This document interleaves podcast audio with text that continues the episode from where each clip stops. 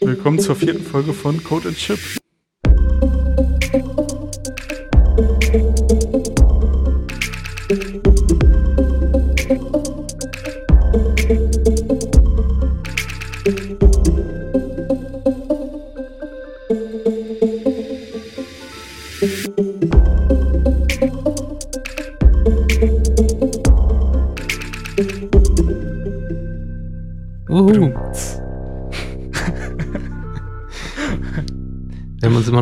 Keine schlechten Entwicklerwitze überlegt. Nee.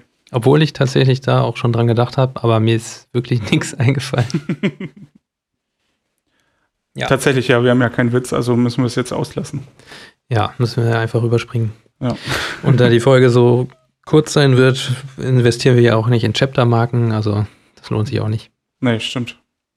Alles gut also. Ich hätte noch so ein paar äh, News-Items, die man vielleicht n- mal eben schnell abhaken könnte. Ja.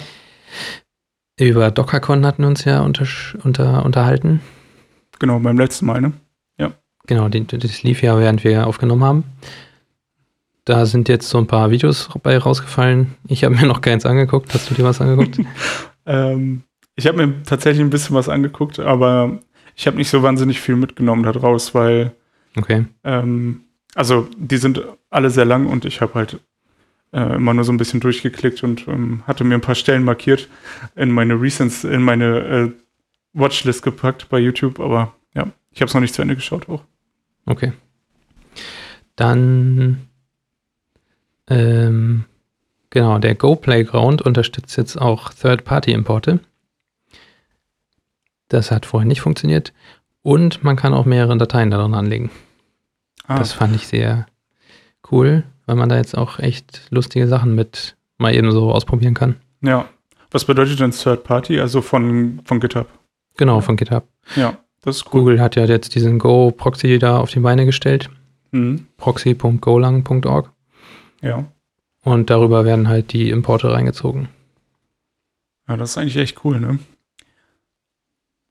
Ja. Vor allem, weil du, weil du, wenn du eine Library hast, nicht ein ganzes Projekt mal aufsetzen musst, sondern du kannst es einfach reinpacken, mal eben kurz ausprobieren, wie es funktioniert. Ja, genau. Das ist Ja. schon sehr praktisch.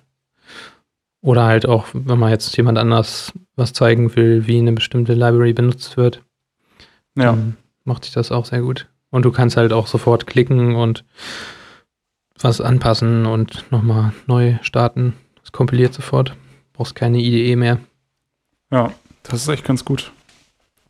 Zumindest für mal eben. Ne? Ja. Ja, das war, glaube ich, so alles, was erstmal newstechnisch anstand. Ja. Ansonsten wollten wir heute übers, ähm, über Testing sprechen. Ja, genau. Ähm, nachdem wir letztes Mal darüber gesprochen haben, dass, äh, also wie man deployt und so, haben wir uns ja gedacht, irgendwie ist die Pipeline damit ja nicht, noch nicht komplett. Nee. Und ähm, testen wir auch nicht schlecht ab und zu. Ja, Ähm, die Deploy-Pipeline sollte erst laufen, wenn die Test-Pipeline auch erfolgreich war. Genau. Und ähm, ja, da Zeit kostbar ist und wir nicht ähm, so viele QA-Mitarbeiter einstellen können für unsere, Leu für unsere Tests, ist es ja cool, wenn man das automatisieren kann. Und Einmal das und was ja auch äh, wichtig ist, die Tests erstmal zu schreiben. du meinst ähm, Spezifikation oder Code? Ähm, also bei mir ist das immer nur Code. Spezifikationen habe ich nicht so viele, die ich abchecken muss. Ah, okay. Ja, weil es gibt ja diese, ähm, es gibt diese Given, When, Then Spezifikation für, ähm, für alles Mögliche eigentlich. Und das lässt sich, also wenn man so eine Anwendung durchspezifiziert, kann man halt mega geil daraus auch Tests schreiben. Also im Grunde kann man damit auch Test-Driven Development machen. Ist ja auch schon eigentlich eins der Themen. Ja, Ähm, denn äh, ich kann einfach sagen, ähm, also sagen wir, der Zustand der Anwendung ist, ähm, wenn man jetzt zum Beispiel in die App-Entwicklung geht, ähm, jemand ist auf dem Startscreen und er klickt auf den Like-Button, dann soll der Like-Button rot werden. Also ist jetzt ganz einfach gesprochen, ne? aber im Prinzip ja. äh, lässt sich daraus sozusagen so eine Testspezifikation abbilden. Das heißt, ich, ich kann sozusagen, ich habe den Vorteil, ich kann daraus ein äh, Pflichtenlastenheft generieren. Äh, mhm. Und das ist dann mein Pflichtenlastenheft. Gleichzeitig kann ich damit Test-Driven entwickeln. Das geht dann aber auch schon so ein bisschen ähm, Richtung Integrationstest, oder? Also, weil bei mir ist es meistens so, dass ich eben Backend schreibe. Ja. Und da habe ich als Außen, also das, was nach außen geht, ist ja nur eine, keine Ahnung, eine JSON-API. Hm. Und da kann ich vielleicht noch die API-Anfragen testen, aber so die ganze Business-Logik und so, das, da gibt es selten so Anforderungen, der User klickt und das muss grün werden ja. oder rot. Ja gut, ähm, also eine Anforderung ist ja auch, wenn ich jetzt zum Beispiel einen bestimmten Zustand habe. Also ein User hat ein, äh, ein, ein Account und in dem Account sind äh, Vor- und Nachname spezifiziert und dann ist halt hm. in der Datenbank hast du halt irgendwie so ein Namefeld, in dem die zusammen sind. Dann hast du halt given, es gibt Vor- und Nachname, denn äh, in diesem Feld steht, steht äh, das zusammen drin. Ah, okay. Also du, man kann das auch abwandeln sozusagen. Mhm. Oder ein User hat den Zustand nicht registriert und er klickt auf den Registrieren-Link, also diese Anfrage kommt über ein Interface rein, danach ist er dann aktiviert. Also ähm, Okay. Ja, ähm, vielleicht liegt es auch daran, dass ich noch nie mit sowas irgendwie Berührung hatte. Ja. Also ich habe jetzt immer nur bisher halt nochmal Unit-Tests geschrieben. Ja. Und dann vielleicht nochmal, wenn ich irgendwie ein SDK oder eine Integration eines SDKs testen muss, dann habe ich mir dafür noch ein, so ein Docker Compose Testumgebung aufgestellt, mhm. gegen die das dann im Test einmal getestet wird. Ja. Aber, also das war jetzt schon so das höchste der Gefühle, was ich einmal mit Go gemacht habe. Oder das komplizierteste, sagen wir mal so. Ja. Weil, also die Unit-Tests, die mit denen kann man ja schon ziemlich hohes Test-Coverage erreichen. Genau, ja. Ähm, das ist eigentlich auch, äh, also ich fand das eigentlich sehr spannend, weil man, ähm, äh, wenn man versucht nicht, also je nachdem wie groß das Team ist, aber wenn man versucht, ähm, nicht seinen eigenen Code zu testen, äh, fallen einem immer auch wieder Schwachstellen auf, die, ähm, die einem so sonst gar nicht aufgefallen wären und die auch gar nicht dokumentiert sind oder es gibt Fälle, die überhaupt nicht äh, abgedeckt sind über die API, die man entwickelt hat. Mhm. Und ich finde, wenn man nur seine eigenen Sachen testet, dann hat man ja so ein Bild im Kopf. Und ähm, wenn man dafür dann den Unit-Test schreibt, dann ist das irgendwie, ja, dann kommt man meistens nicht so weit, glaube ich, zumindest, dass man wirklich äh, sich selbst so kritisch gegenüber ist, dass ja. man das so, äh, dass man da jeden Fall abdeckt und nochmal komplett anders rangeht oder so komplett als jemand, der keine Ahnung davon hat. Da finde ich, bei Go gibt es ein ganz gutes, äh, eine ganz gute Herangehensweise, die man da wählen kann. Man hat ja so Packages in Go. Ja. Und wenn du jetzt ein Package, äh, ein Package äh, Storage hast zum Beispiel, dann kannst du in dem Package nochmal eine Datei mit dem Namen Storage-Test anlegen. Und da drin, ähm, in dem Test, greifst du dann sozusagen auf die API so zu, als hättest du das, oder du musst das Package auch Storage dann importieren, mhm. weil der Test das nicht mehr kennt. Ah, okay. Und du kannst nur die öffentlichen Methoden des Tests, ähm, des Packages dann testen. So. Okay, ja. Und das hilft meiner Meinung nach ganz gut zu sehen, wie fühlt sich die API an, wie kann ich die benutzen oder fehlt da vielleicht noch was, wenn man jetzt von Grund auf irgendwie ein neues Package schreibt, kann einem das da weiterhelfen auf jeden Fall. Ja, es ist dann auch halt sinnvoll, das gleich am Anfang zu, zusammen anzulegen eigentlich, ne?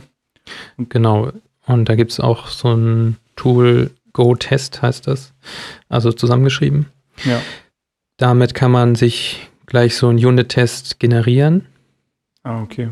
Und der generiert einem dann auch schon so Konstrukte, wo man dann nur noch so eine Testmap füllen muss mit, keine Ahnung, Parametern für Funktionsaufrufe. Und dann geht er halt in der Loop diese Testmap durch und ruft die Methode ah, okay. jedes Mal mit den Parametern auf. Was das allerdings nicht macht, ist, dass es so ein externes, externes Testpackage nimmt. Das muss man dann halt selber nochmal anpassen, aber ähm, dieses Go-Test benutze ich auf jeden Fall so zum Test generieren erstmal. Und dann lasse ich mir das Test-Coverage anzeigen. Und dann sieht man ja schon, oder in VS Code, in GoLand glaube ich auch, hat man so ein, so ein Overlay, welche Codepfade schon vom Test abgedeckt wurden. Ja. Und dann arbeite ich mich da so immer durch, durch meinen Code. Ja, das ist eigentlich auch ein gutes Vorgehen, ne? wenn man alleine ist ähm, wirklich sich das zu visualisieren und nicht einfach nur die Funktion abzudecken. Und also so, wenn man, wenn man das Tooling richtig benutzt, dann sieht man ja auch, an welcher Stelle noch äh, etwas nicht getestet ist oder, genau, ja. oder so weiter. Ja, ja das, ist, ist da kann man sich auch mit den Go-Tools so einen HTML-Report zum Beispiel generieren lassen. Ja, genau. Das mache ich jetzt auch in der Pipeline immer so, dass das als Artefakt dabei rauskommt. Wenn ja. man nochmal irgendwie hinterher gucken will, kann ja auch sein, dass es mal in einer anderen Umgebung irgendwie nicht alle, alle Codepfade erreicht. Ja, genau, stimmt. So ist da eigentlich mein Vorgehen. Und dann gibt es auch noch ein ganz gutes ähm, HTTP-Test-Package. Das ist sogar ein Teil der Standard-Library. Damit kann man ja halt so HTTP-Server testen. Ja, also ein Integration-Test quasi. Ähm, oder, oder nee. inwiefern? Du hast ja, du schreibst ja immer Händler, wenn du eine API hast. Ja. Und die haben ja auch meistens dieses, oder die implementieren bei den meisten Frameworks diese Methode Serve HTTP. Mhm. Und dann baust du so ein bisschen ein Testgerüst auf und dieser, dieses HTTP-Test-Package, das hat so ein Testrekorders, glaube ich. Und der zeichnet dann alles auf. Und also es wird diese Surf-HTTP-Funktion aufgerufen und der Testrekorder zeichnet das alles auf. Und dann kannst du im Nachhinein in Ruhe gucken, welcher Statuscode ist dabei rausgekommen, welche, welche Response wurde zurückgegeben. Hm, okay. Das ist nochmal ein bisschen bequemer, als das jetzt mit normalen HTTP-Requests zu machen. Gibt auch noch so ein anderes Test-Framework, das wird aber nicht mehr weiter benutzt. Äh, Forest, also Forest für Rest. Ah, okay, ja, ja. Hieß das, glaube ich. Aber das würde ich jetzt, glaube ich, nicht mehr nehmen. Seitdem ich HTTP-Test entdeckt habe, ist das eigentlich schon echt äh, ganz cool, was man damit machen kann. Kann man mal reingucken. Das ist dann noch so ein Example in dem Test-Package. Ja, hört sich auf jeden Fall erstmal einfach auch zu nutzen an. Also ohne viel Aufwand. Ja, genau. Und das alte Standard-Library ist immer ganz schön, wenn man ja. da was schon mit dabei hat. Und dann benutze ich noch Testify. Weiß nicht, ob du das schon mal gehört hast. Das habe ich schon mal gehört, ja. Das hat diese Unterpackages wie Require zum Beispiel. Ja, okay. Ja. Und dann kannst, kann man so ein bisschen, ja, die Funktionsaufrufe sind halt schon so selbstsprechend. Require.noError und dann gibst du da einen Error rein. Und ah, ja. Hm. wenn das halt mal ein Error ist, dann schlägt der Test an der Stelle fehl. Muss man nicht so ganz viele if-Error und sowas in den Test reinschreiben. Ja. Ja, das ist eigentlich spannend. Ähm, wo du das eben erzählt hast mit dem ähm, Unit-Test, hast du, benutzt du da auch irgendwas zum Mocken von äh, unterliegenden APIs oder wie gehst du da vor? Ja, also das ist, ist ja auch schon wieder so ein bisschen generelle Projektstruktur, wie man alles mhm. aufbaut. Ja. Und ich versuche das ja mal so zu machen, dass ich im Hauptordner des Projekts die ganzen Interfaces definiere und mir dann unter Packages baue, in denen Implementierungen dieser Interfaces leben. Also zum Beispiel habe ich ein, ein Storage-Interface im Hauptordner liegen. Das hat dann nur so ganz normale Calls wie äh, Create User. Ah, okay. Und da kommt dann der Domain-User rein sozusagen und hat einen Error als Rückgabewert. Und dann mache ich ein Package, zum Beispiel MySQL, der macht eine Implementierung dieses Storage Interfaces. Und dann, was man dann machen kann, ist natürlich auch so ein Mock-Package bauen, dass man einfach so ein In-Memory, also es ist nicht richtig Mock, sondern es ist einfach, ja, eine andere Implementierung des Interfaces. Baue ich mir dann immer so In-Memory-Datenbanken sozusagen, wo einfach nur eine Map ist, wo die User äh, nach ID reingelegt werden. Mhm. Das kann man natürlich dann auch wieder oder muss man sogar auch testen, ob das alles so funktioniert. Aber wenn man einmal, also ein In-Memory-Ding ist ja schnell runtergeschrieben, wenn ja, man die ganzen stimmt. Interface-Methoden hat. Das hm, ja, kommt aufs Interface an, wie groß es ist, aber jetzt so eine Daten- und Datenbank-Interface äh, kriege ich relativ schnell runtergeschrieben in Memory. Muss man ja jetzt auch nichts, nichts Besonderes da beachten. Also ein bisschen äh, so ein Mutex nochmal rein, reinpacken, ja. dass, ja. dass du da keine Race Conditions kriegst, auf jeden Fall. Aber dann zum Testen nehme ich dann halt immer so eine In-Memory-Datenbank und kann, also kann mir dann in den Tests beliebig die Komponenten austauschen, wenn ich dafür ein Interface mir schon mal definiert habe, dann ist das ja relativ einfach, den, die Implementierung da auszutauschen. Ja, stimmt, klar. Ähm,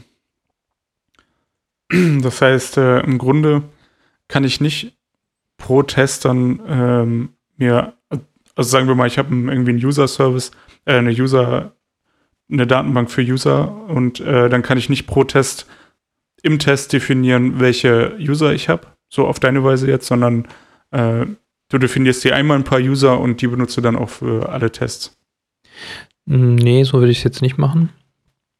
Also ich hätte die In-Memory-Datenbank, in die kann, könntest du bei meinem Ansatz auch ganz normal im Produktionssystem sozusagen als In-Memory-Datenbank benutzen. Mhm. Und wenn du da einen bestimmten Test machen willst, dann musst du halt vorher in diesem In-Memory-Storage erstmal die User anlegen. Dann hast du da meinetwegen irgendwie einen Slice von Users, die du einfach da in der Schleife erstmal mit Create aufrufst und dann sind die in der Datenbank drin. Ja. Das hat dann natürlich auch den Vorteil, dass du genau weißt, was in der Datenbank drin ist, wenn du dagegen testen willst. Ja, ja, klar. Ähm, ich kenne das halt aus ähm, zum Beispiel Tests, die wir in Spring Boot oder so schreiben. Äh, da kannst du halt äh, Mock-Objekte dir generieren lassen. Das mhm. sind dann, ich glaube, das sind Java Beans und äh, das sind sozusagen so Stubs einfach nur, die nichts machen und die ähm, quasi, ich glaube, nur für das Type-System wirklich wichtig sind. Und alle Funktionen, die äh, der Service oder die Klasse oder was auch immer hat, kann ich dann einfach äh, aufrufen. Und ich kann vorher definieren, welche Rückwerk Rückgabewerte diese Klasse hat. Das heißt, wenn ich ähm, mhm also sagen wir mal, ich habe ein, keine Ahnung, so ein Account Repository und ich will daraus User haben, dann will ich ja nicht testen, was noch in dem Account Repository damit passiert, sondern ich will einfach nur die Objekte bekommen. Und ähm, also ich kann quasi pro Test entscheiden, welche Werte ich habe und so. Das ist natürlich so, wenn ich jetzt irgendwas ändere, muss ich es an mehreren Stellen machen, möglicherweise. Und mhm. äh, das wäre ja jetzt bei deiner Version nicht so. Das heißt, ich passe es einmal an und ja, ich habe dann tatsächlich auch schon mal so Konstrukte gebaut. Ähm, wenn ich jetzt irgendwie ein Interface habe, wo auch mal ein, keine Ahnung, der macht irgendwie einen externen Call nochmal. Der schlägt aber bei mir im Test nie fehl, weil ja, der Call ist halt immer Success sozusagen. ah, da ja. habe ich mir dann auch schon mal so Interface-Implementierungen gebaut, die einfach nur Errors zurückgeben. Ja. Und dann halt auch dementsprechend die, ja, die if-Bedingungen mit dem Error zu, testen zu können. Ja. Es gibt auch von Google oder ist, äh, mittlerweile schon im Golang GitHub-Account so ein Mock-Package. Ich weiß nicht, was das macht, aber damit kann man sich wohl auch, das habe ich noch nicht ausprobiert, ähm, irgendwelche Mocks generieren sogar.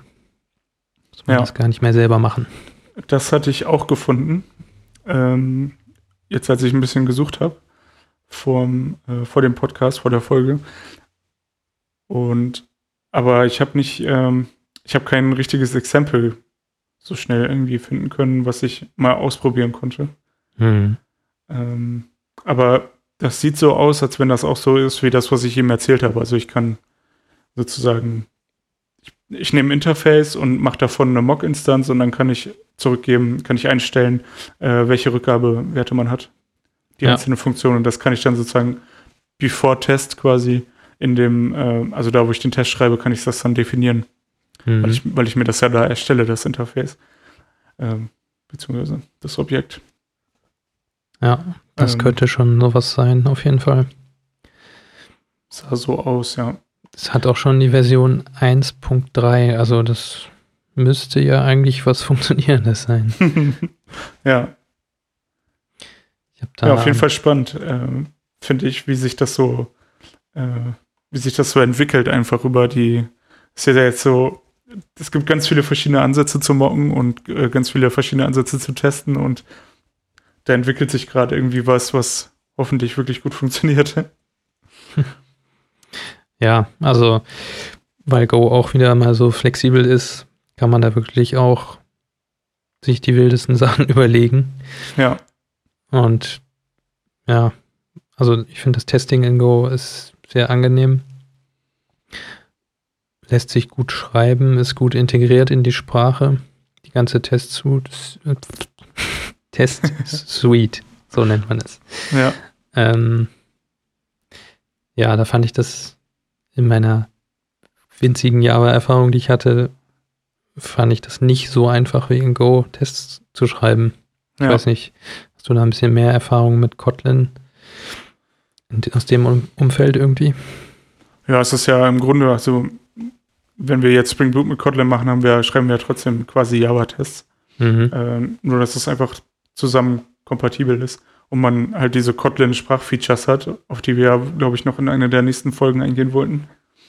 Aber im Prinzip ähm, ist es so, ist es ja in Java relativ überall gleich. Also ähm, das, ich glaube, also ich so negativ äh, fand ich meine, habe ich da jetzt meine Erfahrung nicht.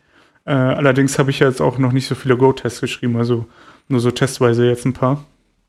Mhm. Und ähm, das, was mich eigentlich daran stört, so ein bisschen ist, dass äh, meine Testklassen im selben Ordner sind wie äh, die echten. Also wie die, wie die äh, Objekte, die ich testen will. Okay. Ähm, weil irgendwie, also einfach aus meiner Erfahrung her, sag ich mal, oder aus meinem so Gewohnheit, aus Gewohnheit hätte ich es halt gerne getrennt, damit Ja. ich nicht irgendwie da durcheinander komme. Um, auf der anderen Seite äh, finde ich aber dieses äh, über Interfaces testen, so wie was du jetzt gerade erzählt hast, ganz interessant. So, das hatte ich vorher auch schon gesehen und äh, habe da so ein Tutorial einmal äh, durchge durchexerziert und ähm, das fühlt sich irgendwie mega cool an, weil du, ja, weil du, wie du sagst, man hat einfach voll Kontrolle über das, was man da tut. Ja. Und ähm, man macht sich tatsächlich ein bisschen mehr Gedanken über äh, den Test, finde ich. Weil, also wenn ich ein Interface implementiere, dann muss ich mir Gedanken machen, was passiert im Hintergrund. Ein bisschen. Und ich komme sozusagen raus aus diesem, ich will jetzt nur Get-User testen. Und Get-User gibt mir immer diesen User zurück. Also ähm, irgendwie habe ich dann sozusagen mehr, äh, mehr im Hintergrund, was ich noch ausimplementieren muss für den Test. Mhm. Und das finde ich eigentlich spannend. Das war jetzt sozusagen so, dadurch, dass man äh, in Java super easy alles wegmocken kann, ähm, umgeht man sich vielleicht auch manchmal ein bisschen. Ja, das kann durchaus sein. Ich habe jetzt auch schon in, in so ein paar Artikeln gelesen, dass man auf jeden Fall eher in die Richtung Verhaltenstest gehen sollte. Also auch jetzt so im Go-Umfeld, dass sich das mehr lohnt, als stupide jetzt irgendwie irgendwelche Funktionen nur abzutesten. Weil wenn Ja. du die Funktionen einmal aufgerufen hast, okay, dann hast du sie einmal aufgerufen, aber damit hast du natürlich noch lange nicht alle Use Cases irgendwie abgedeckt. Ja, klar. Und deswegen hilft es manchmal ein bisschen auch, ja, das Verhalten von deinem ganzen Interface zu testen. Also ja. Ich lege einen User an und gucke dann vielleicht in den Storage rein mit einer ähm, speziellen Storage-Implementierung, die man selber nochmal gemacht hat, ob das wirklich alles so passiert ist, wie man sich das vorstellt. Ja. Was ich noch zu der Organisation sagen wollte, ich finde das eigentlich ganz gut in Go, dass das alles äh, nebeneinander liegt, weil dann hast du alles, was zu einem Package gehört, auch wirklich in dem Package drin und es ist nicht irgendwie über mehrere Ordner verteilt oder es gibt keine Erwartung, dass jetzt ein bestimmter Testordner da sein soll, wo dann nochmal ein Unterordner drin ist, der sich auf das Package bezieht. Ja. Also das finde ich eigentlich gar nicht schlecht, dass es nebeneinander liegt in dem gleichen ja. Package-Ordner. Das ist ja auch der moderne Ansatz, glaube ich. Also äh, wenn man jetzt eine Angular-Webseite oder so baut, dann ist das auch so. Und äh, also im Web ist das, glaube ich, generell so. Mhm. Ähm, aber wie gesagt, das ist einfach nur so mein Eindruck aus dem, wie bisher in Java Tests geschrieben worden sind bei uns. Ja, ähm, manche Gewohnheiten sind ja auch genau. schwer aufzugeben. Ja, und ich weiß nicht, es ist wahrscheinlich wirklich Gewöhnungssache. Also ich kann nachvollziehen, was du sagst. Und auf der anderen Seite mag ich es halt, wenn es aufgeräumt ist. Und jetzt ist, das ist vielleicht so eine, ist wahrscheinlich wirklich Gewöhnungssache einfach. Ja, ich meine, so ein bisschen Namenskonvention gibt es da ja auch. Wenn jetzt eine User-Go hast, dann würde man erwarten, dass der Test User-Test.go heißt. Ja. Von daher. Ja. Ja. Ja, ja wie gesagt, ähm, also es ist ja auch kein Kriterium eigentlich, es ist einfach nur so mein Bauchgefühl jetzt, dass ich hier quasi irgendwas so gesagt habe. Jo. Ähm, diese Map-Driven Tests, die du erwähnt hast, wie funktioniert das genau? Was definiere ich da? Also der analysiert erstmal so deinen Code und ja, der schreibt dir eigentlich schon den ganzen Test. Du musst dann wirklich nur noch die Testdaten da einfügen. Also er guckt, was für Methoden hast du, was für Parameter kommen da rein. Mhm. Und dann legt der so ein Struct an, was ähm, den Parametern entspricht. Und packt dann noch irgendwie einen Namen dazu, meinetwegen. Ah, okay. Und dann musst du nur noch ausfüllen, irgendwie Test 1 hat Parameter A und B, Test 2 hat C und D und so weiter. Und dann ah, geht er okay. einfach in der Loop da durch und testet und erstellt sozusagen nochmal einen Test mit dem Namen, den du angegeben hast. Und dann siehst du auch gleich, wenn der fehlschlägt, dann ist das der Testname, taucht dann da auch nochmal mit auf, dass der fehlgeschlagen ist. Ah, okay. Das läuft unter also, äh, github.com c weil mit Doppel L slash go test. Ja. Das heißt, ähm, ich definiere quasi einfach nur keine Aufrufe mehr, sondern äh, ich kann es einfach nur äh, ausfüllen, was er mir vorgegeben hat und der ruft dann die einzelnen Funktionen auf. Automatisch. Genau, also der schreibt ja so ein, normalerweise wird es ja auch eine, eine Testfunktion schreiben, also Func Test äh, Struct Name unterstrich Funktionsname. Ja. Und der legt dir halt schon diese ganzen Funktionen an, die auch richtig benannt sind und alles. Und dann gibt es da eine Kommentarzeile, da steht dann halt to do add your own tests und da musst du eben nur noch deine Tests ausfüllen. Und wenn dann diesen Test laufen lässt, dann loopt der einmal durch deine Testfälle durch für die Funktion. Ja, das ist eigentlich ganz cool. Hast ja. du quasi so ein bisschen Boilerplate-Code abgenommen, abgenommen ja, ja, das ist halt auch super äh, auf, aufwendig, immer alles zu schreiben, diese Tests. Ja, klar. Vor allem auch mit den Loops. Ist schon nervig. Also allein, wenn man sieht, dass das generiert werden kann, dann ist das ja schon der Beweis dafür, dass es doofe Arbeit ist, die man ja, automatisieren ja. sollte. Ja. Ja, das ist eigentlich ganz cool, ähm, weil in anderen Sprachen funktioniert sowas ja ganz oft über Annotations. Also, dass hm. man eine Annotation über einen Test schreibt und dann ist das halt einfach eine Testfunktion, die vom Framework aufgerufen wird. Ja. Von dem Testrunner. Und ja, so ist es irgendwie. Es nimmt einem auf jeden Fall die Arbeit ab, ne? Weil es ja noch keine Annotations gibt. Ja, wahrscheinlich auch erstmal nicht geben wird.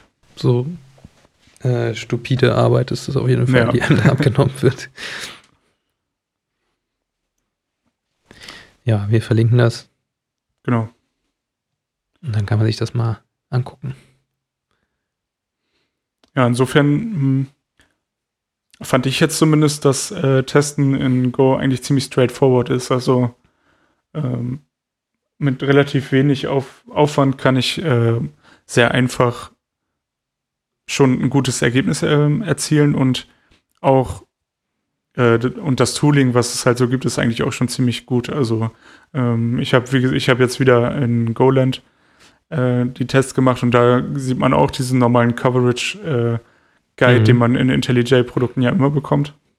Ja. Und kann halt auch zeilenweise richtig aufschlüsseln. Das ist eigentlich ziemlich cool. Also man sieht es auf Klassenebene und dann kann man halt reingehen und also man, wie man es halt kennt, dass man dann wirklich zeilenweise sieht, wie, äh, wie oft das durchgelaufen ist und wie hoch das Coverage ist in der Klasse und ja.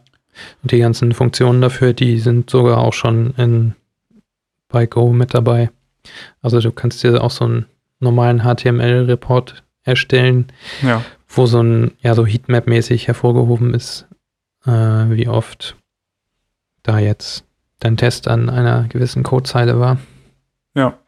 Und das Ganze ohne weitere Libraries, ne? Das ist echt ganz cool. Ja. Also, das kennt man jetzt so aus dem Java-Umfeld nicht. Dann hast du irgendwie immer noch, musst du mal irgendwelche Sachen noch reinpacken, damit du Reports bekommst. Ja, das Einzige, was ich wirklich Third-Party-mäßig häufig einsetze, ist dieses Testify. Ansonsten ja. kommt man sehr gut mit der Standard-Library klar. Ja, genau. Und dieses äh, Go, dieses Mock ist ja wahrscheinlich auch dann im Standard enthalten. Nee, das muss man, glaube ich, nochmal. Ah, ich sehe gerade, es gibt auch noch Google slash Google Mock. ja. Ja. Aber hier Golang, Golang slash Mock ist doch dann quasi Standard, oder? Ah, nee, hier. Hm, nee, das steht als äh, GitHub. Ja, Third Party, ja. Ja. Stimmt. Ja, ist wohl noch nicht mit in die Standard Library aufgenommen. Ja, aber man kann ja eigentlich davon ausgehen, dass das langfristig dann, äh, wenn sie es jetzt schon offiziell hier drin haben, dass es dann auch langfristig reinkommt. Ja, vielleicht war das auch jetzt so der erste Schritt, dass das mal auch in den Golang-Account reingekommen ist. Hm. Naja, muss man mal sehen. Ja, kann man sich auf jeden Fall gut mal anschauen. Was ich noch als ähm, Tipp habe für, für so Extremtests, wenn man mal testen will, keine Ahnung, passiert das jetzt oder funktioniert das wirklich? Vor allem, wenn man jetzt irgendwie äh, Nebenläufigkeiten testet. Einfach mal eine Schleife um den Test machen und tausendmal aufrufen. Damit habe ich schon mal lustige Sachen entdeckt, auf jeden Fall. ja. Ach so, und was dabei auch noch erwähnenswert ist, finde ich, bei den Go-Tests, es gibt einen eingebauten Race-Detektor. Okay. Du kannst das Go-Test-Programm mit minus Race starten. Das läuft dann alles ein bisschen langsamer, dauert länger, aber er findet Sachen, wo meinetwegen, wo du irgendwie von zwei, von einer Go-Routine und von einem Hauptpfad auf eine gleiche, auf die gleiche Variable zum Beispiel schreibst. Sowas kann damit entdeckt werden. Das ist ah, auch cool. sehr hilfreich. Ja, das ist echt gut. Solche Fehler können dann ja wirklich mal Tage kosten oder Wochen. Ja. ja. Also sollte man vielleicht auch mal mit in die Pipeline, Pipeline aufnehmen, dass man einmal den Test auch mit Race laufen lässt, wenn es jetzt, also wenn da wirklich Nebenläufigkeiten drin sind. Aber ja. da kommt man ja schon durchaus schnell rein in diese Situation. Ja, auf jeden Fall. Ähm, ja, soweit auf jeden Fall. Ja, ich glaube auch, das war's. Erstmal. Genau. Vielleicht haben, haben wir das auch, oder ich hatte es jetzt bei den anderen Folgen nicht so auf dem Schirm, weil es wirklich ziemlich straightforward ist, mit Go-Tests zu schreiben. Und Ja, kein großes Hexenwerk eigentlich. Ja, ich meine, im Prinzip ist das ja fast immer so, dass das alles relativ einfach ist, wenn man es einmal verstanden hat. Ich finde so, wenn man sich das so von außen anschaut, sieht das auf jeden Fall sehr einfach aus und ähm, lädt einen eigentlich dazu ein, das zu machen. Deswegen, ähm, das ist ja eigentlich so das Wichtigste, ne? Weil ich glaube, die wenigsten Leute haben von sich aus Lust, wirklich Tests zu schreiben. Ja. Und äh, man muss sich da immer ein bisschen überwinden, damit anzufangen. Aber wenn man angefangen hat äh, und die man immer mehr grüne Signale bekommt, das ist äh, eigentlich schon ziemlich cool. Und ich glaube, wenn man einmal diesen, diese Erfahrung hatte, dass einem der Test wirklich den Arsch gerettet hat und das Deployment nicht durchgegangen ist, weil was Wichtiges nicht funktioniert hat, äh, dann mag man auf einmal testen und findet das alles ganz toll. Ja, was für die äh, für, dafür auch hilft, für die Motivation. Äh, ich klebe mir jetzt immer dieses Test Coverage Badge in meine Projekte rein. Ja. Und dann sehe ich ja auch immer, wie viel Coverage habe ich. Und dann bin ich auf jeden Fall motiviert, das eher in Richtung 80, 90 zu kriegen, als meinetwegen irgendwie irgendwo bei 50 zu bleiben. Also Prozent jetzt. ja. Ja, auf jeden Fall. Das ist ja auch ein geiles Gefühl eigentlich, ne? wenn du wenn du es immer hochhältst. Und ähm, ja. Das Beste ist eigentlich, wenn du Code löschen kannst und dadurch dann dein Test Coverage hochgeht. so kann man es natürlich auch machen. Ja. Für den Test einfach mal eben Sachen auschecken und dann schnell wieder reinpacken. Nee, so nicht. Langfristig Code löschen. Weniger ja. Code ist gleich weniger Fehlermöglichkeit. Ja. Aber bitte auch löschen und nicht auskommentieren. Ja, auf jeden Fall löschen. Weil sonst ist geht überflüssig. ja. Weil letztens wieder so eine Situation, wo ich in ein altes Projekt von uns reingeguckt habe und einfach so 1000 Zeilen Klasse und davon waren 700 Zeilen auskommentiert. Mhm. Und dann denkst du, warum? Wer hat das gemacht? ich will das nicht. Ja. Ja, schön. Auf jeden Fall. Ich glaube, wir sind jetzt durch. Die Folge ist lang genug, ne? Ja, ist schon wieder viel zu lang geworden. ja, halbe Stunde ungefähr. Ja, nee, ist okay. Ja. Das waren äh, 20 Code- und Shop-Minuten. Die sind halt 10 Minuten länger. Richtig. Ja. Cool. Jetzt mit mehr Inhalt. Aber kleinere Verpackung. Genau. also genau gegenteilig, wie es in der normalen Wirtschaft läuft, ja. Ja. Und immer noch kostenlos, also ja, schreibt uns bei Twitter. Mhm. Oder Mastodon. Wir sind jetzt so auf Mastodon. Ja, stimmt. Code and Chip at norden.social. Dann ähm, würde ich sagen, das war's. Bis zum nächsten Mal. Macht's gut. Tschüss. Ciao.